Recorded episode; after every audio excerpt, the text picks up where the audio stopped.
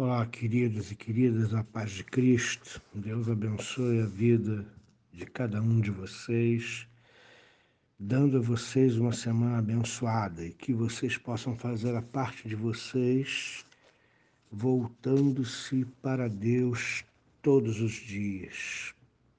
Quero convidar você para meditar nas Escrituras, carta de Paulo aos Efésios, capítulo 5, verso 18, que diz assim: e não vos embriagueis com vinho, no qual há dissolução, mas enchei-vos do Espírito.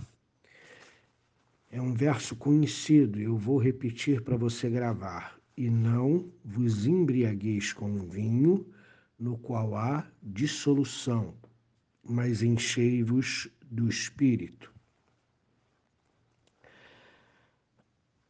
O vinho, queridos, como toda bebida alcoólica, caso a pessoa passe das, da medida apropriada ao seu próprio metabolismo, ele anula a razão. Anulando a razão, nós não raciocinamos mais e agimos por puro instinto, causando rompimento de relacionamentos, causando desunião, causando desagregação e toda espécie de confusão e, em muitos casos mais radicais, violência. Provavelmente seja essa uma realidade daquele tempo nas famílias eh, daquela época. Quando eu leio esse texto, me faz lembrar de Noé Noé foi achado justo no meio de uma geração adúltera e perversa, que foi destruída no dilúvio. Noé foi escolhido para uma missão para uma missão bastante difícil, construir uma arca em terra seca no tempo de 100 anos. Depois Noé viu águas caírem sobre a terra que duraram seis meses antes de baixar. E quando baixou, Noé se viu com a sua mulher e seus filhos e suas noras, apenas eles habitando o mundo inteiro. Noé planta uma vinha e dessa vinha colhe uvas, e dessas uvas faz o seu vinho e passa dos limites e se embriaga. Essa é a primeira primeira situação narrada pós-dilúvio.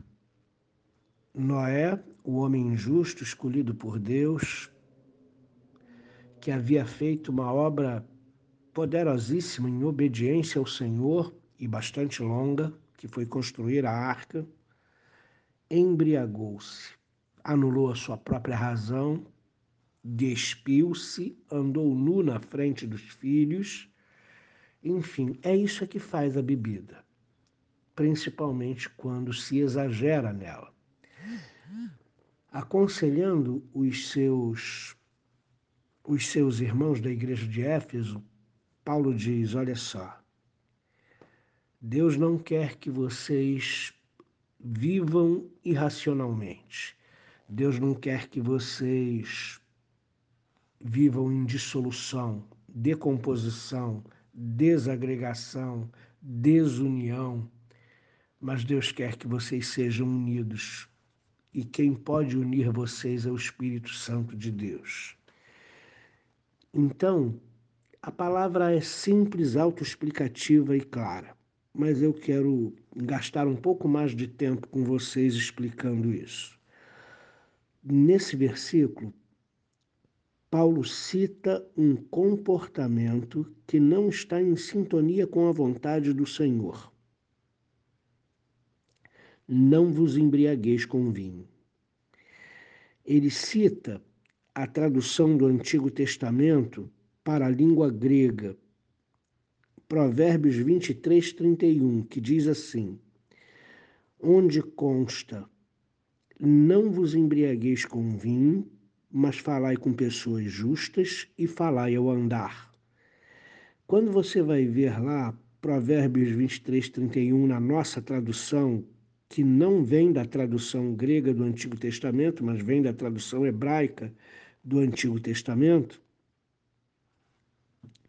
vem da origem hebraica e não da origem grega, e você vai ver que o texto fala sobre o vinho e fala sobre a sedução do vinho sobre os homens.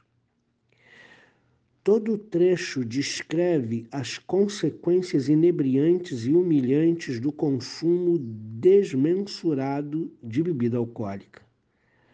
Em Efésios capítulo 5, verso 11, já houve uma já houve uma alusão a Romanos 13, 12 e os versos seguintes, por meio do tema dia e noite. Somos filhos do dia, é o que o texto diz. Mas isso agora é reforçado pela menção da vida des, desregrada, que pode ser comilança, que pode ser bebedeira e pode também ter se traduzir através de outros comportamentos irregulares. E nós vamos ver isso. Em lugar de encher-se com vinho, Paulo exorta para que os membros da igreja de Éfeso encham-se com o Espírito Santo.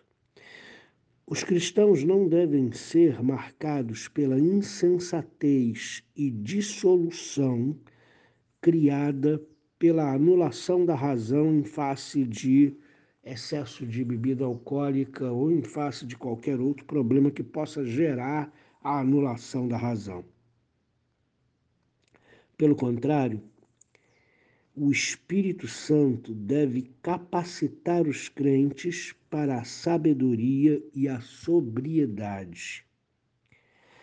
Também em outras passagens, o espírito do vinho é contraposto ao Espírito Santo. No caso de Ana, que estava orando, lá em 1 Samuel 2, o sacerdote Eli supõe equivocadamente que ela tenha consumido vinho em excesso. No entanto, ela havia falado no coração, derramado o coração perante o Senhor, em vista de sua enorme aflição, de sua enorme angústia pelo fato de não ter filhos. 1 Samuel capítulo 1, verso 13 e 15. De maneira similar, o preenchimento ou o enchimento com o Espírito Santo e seus efeitos sobre os discípulos na festa de Pentecostes são interpretados por alguns insensatos presentes ali na, na, na, naquele, naquele momento como uma expressão de embriaguez. Atos capítulo 2, verso 13. Pedro opõe-se a este pensamento, apontando para o cumprimento da profecia do Antigo Testamento a respeito do derramamento do Espírito Santo sobre toda a carne, como diz no profeta Joel. Atos capítulo 2, verso 15. O próprio Jesus estava cheio do Espírito Santo, Lucas 4, 1. Os discípulos ficaram cheios do Espírito Santo, Atos capítulo 2, verso 4. Do mesmo modo, o Espírito de Deus também deve determinar e cunhar a vida de todos os destinatários da carta aos Efésios e a nossa vida de modo que a vontade do Senhor seja entendida e praticada de forma completa. Se a sua, se a sua vida está cheia de coisas que anulam a sua razão, e o vinho só é uma delas, a ira desmedida anula a razão, a mágoa incontida anula a razão, e provoca a decomposição, de, o desregramento, provoca a dissolução, a desunião, o rompimento de compromisso, rompimento do respeito. O fruto que a sua vida vai mostrar é, vai passar pelas piores coisas.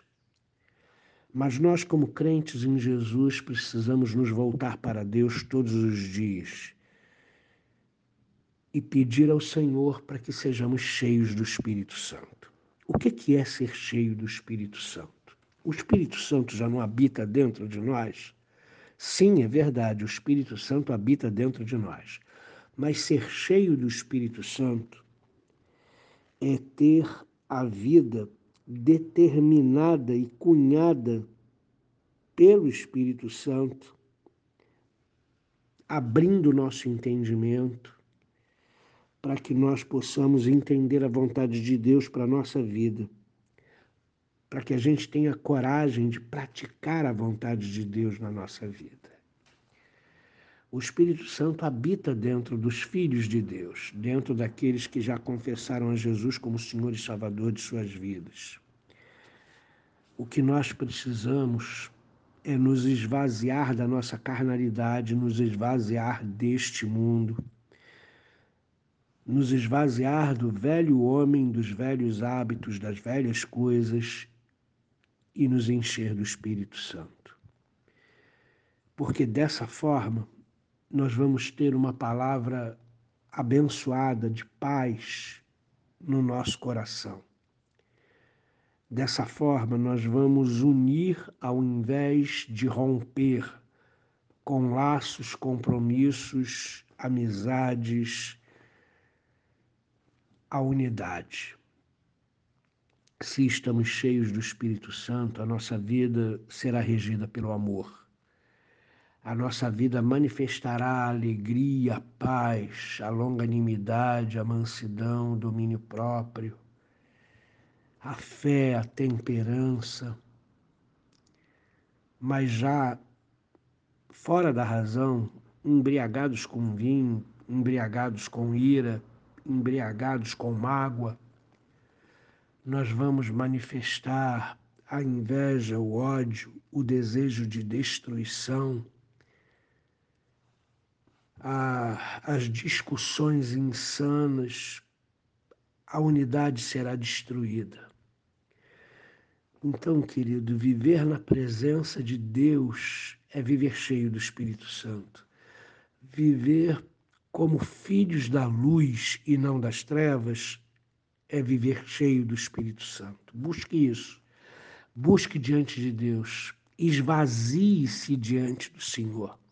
Entra no teu quarto, confessa seus pecados, esvazie-se de si mesmo, dos seus próprios interesses porque uma vida não pode estar cheia do Espírito Santo se ela estiver cheia de ira, se ela estiver cheia de inveja, se ela estiver cheia de pecado, se ela estiver cheia de si mesma ou de qualquer outra coisa. A gente não pode encher o que já está cheio, por isso precisamos nos esvaziar e nos encher do Espírito Santo. Que você comece uma semana cheio do Espírito Santo, cheio do fruto do Espírito, cheio da capacitação do Espírito Santo, que você comece uma semana bem próximo de Deus.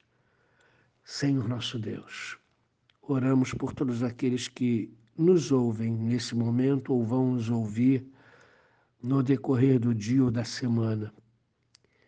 Peço que cada um entenda, oh Deus querido, o que, que é viver uma vida cristã não é viver cheio de si mesmo, não é viver fora da razão, não é viver em exageros, mas é viver cheio do Espírito Santo. Que todos nós possamos buscar isso diante do Senhor e sermos de fato cheios do Espírito Santo e não cheios da carnalidade, não cheios da perversidade e não cheios da maldade desse mundo em nome de Jesus Cristo. Amém.